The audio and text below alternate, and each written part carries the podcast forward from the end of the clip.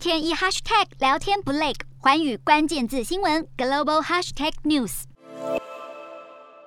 关于逐渐升温的台湾海峡局势，法国外交部长勒德里安在近日受访表示，为了要维护台海稳定，法国已经做好采取行动的准备。此一表态被各界解读为法国军队将会在台海周边进行航行，以行动牵制中国。勒德里安公开谴责所有企图改变两岸现状的尝试，并且表示，法国军队在太平洋的法属新克里多尼亚岛等地设有基地，为了防止冲突发生，已经做好采取行动的准备。虽然并未直接点名中国，但显然暗指北京当局带带来的军事威胁。勒德里安同时表示，欧盟与台湾近期正在考虑自由贸易协定与投资协定的签署洽谈。其实，欧盟在二零一五年就曾宣布会探索与台湾签署投资协定的可能性，但因为顾虑中国而迟迟未展开谈判。如今，欧洲计划拉近与台湾的贸易关系，而当前正是法国轮值担任欧盟主席国的时刻，因此可能对欧盟与台湾贸易的整体讨论造成更积极的影响。欧盟将于二十二号在巴黎举办一场印太地区的国家外长论坛，在安全保障和气候变迁等领域寻求加强合作的机会，